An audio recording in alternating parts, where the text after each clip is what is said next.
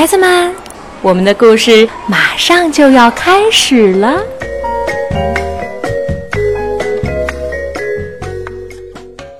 小朋友们，大家好！西西姨今天要说的故事有一点特别哦，我也很喜欢这个故事。故事的名字是《万亚和野兽》，文字是德国作家魏格尔特著，由克罗地亚的约纳科维奇绘图，刘海影翻译。河北教育出版社出版。这一天，小兔万亚自己出去玩，路上的一切都那么新鲜好玩。它不停地走啊走啊，结果忘了回家的路，万亚迷路了。该怎么办呢？万亚心里想着，我最好去问问路。正在这时，一只动物沿着小溪走来，居然是只狐狸。万亚打起哆嗦来，因为爸爸妈妈总提醒他要小心狐狸。你好，万亚硬着头皮跟狐狸打招呼，因为他来不及逃跑了呀。请问，你知道我的家在哪里吗？狐狸看着万亚，眼珠滴溜溜的转个不停。我可太想知道你住哪里了。狐狸说。你一定是自己一个人住吧？还是不？白亚说：“我家里还有我的爸爸和妈妈、爷爷和奶奶、叔叔婶婶们，还有九十九个兄弟姐妹。”哦，狐狸一下子来了精神。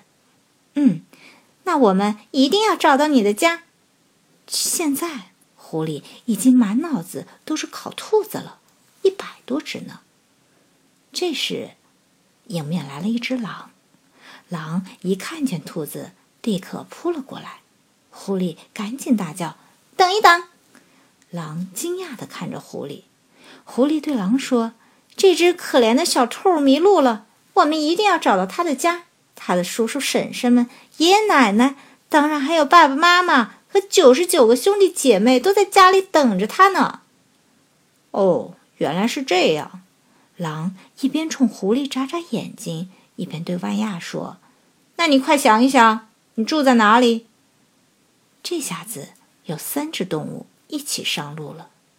万亚跑在最前头，狐狸紧跟在它的后面，狼在最后。当然了，万亚心里很害怕，不过幸好狼和狐狸都没有看出来。没走多远，来了一只大熊。熊瞥了狐狸和狼一眼，“你给我趴下吧！”熊大声说，“我的小兔子。”话音还没落，他就举起了大胖爪子。狐狸又赶紧大叫：“等一等！”随后，狐狸又把事情从头到尾给熊讲了一遍。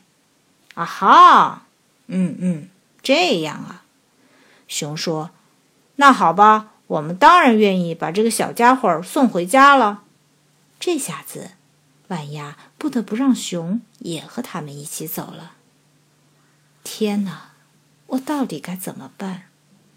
万亚想，现在熊也紧跟在后面，我根本跑不掉了。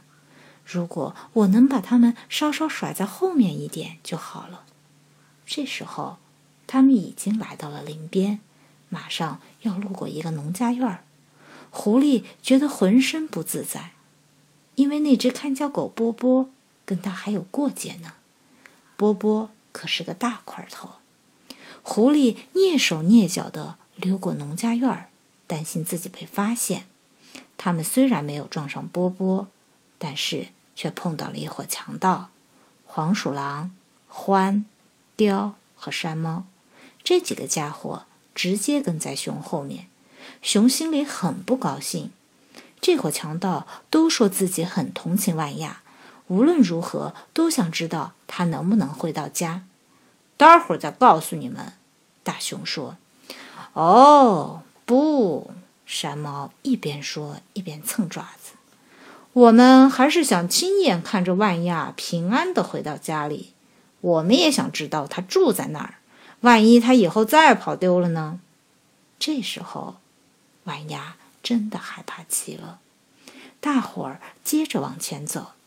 万亚连自己在哪儿都不清楚，更不知道怎么才能回到家。但是，他清楚的听见那些野兽的肚子正咕噜咕噜的响呢。“你认得这里吗？”狐狸凶巴巴的问。突然，万亚脑子里闪过了一个念头，他鼓起勇气，大声说：“不认得。嗨，说实话，我根本不知道这是哪里。我想，我可能再也找不到家了。虽然我算不上超级美味，但是也一定会合你们的胃口。你们还是想想，到底谁能把我吃掉吧？”都怪狐狸，熊说：“都怪他的鬼主意。”害得我们把这个地方都转遍了。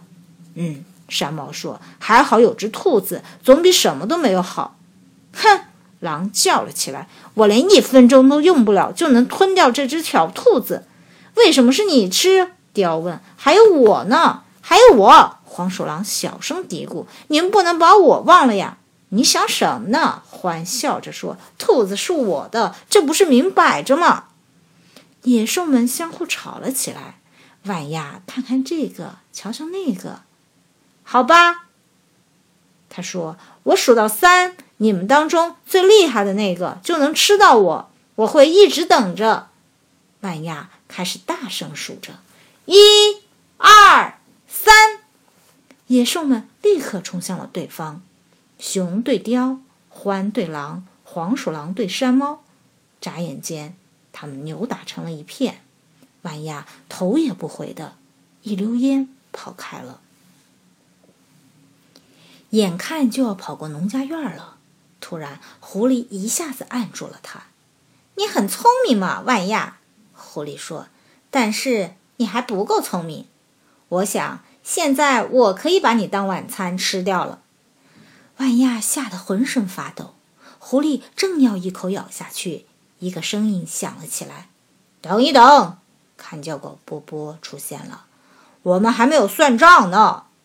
波波对狐狸说：“这只兔子给你还账。”狐狸马上说：“不行。”波波说：“你欠我的是一顿揍。”万亚可没有留在那儿看好戏，他转身飞快地跑走，像一阵风似的穿过田野、密林和矮树丛，一口气跑到了自己的家门口。万亚小心地东瞧瞧西看看，没有发现野兽们的踪影。这时，万亚的爸爸从里面跳了出来。万亚，爸爸提高了嗓门：“你终于回来了！我们一直在担心你，出了什么事吗？”万亚耸了耸肩，抖了抖耳朵：“没有呀。”他说：“我只是四处走了走。”但他的心里可明白。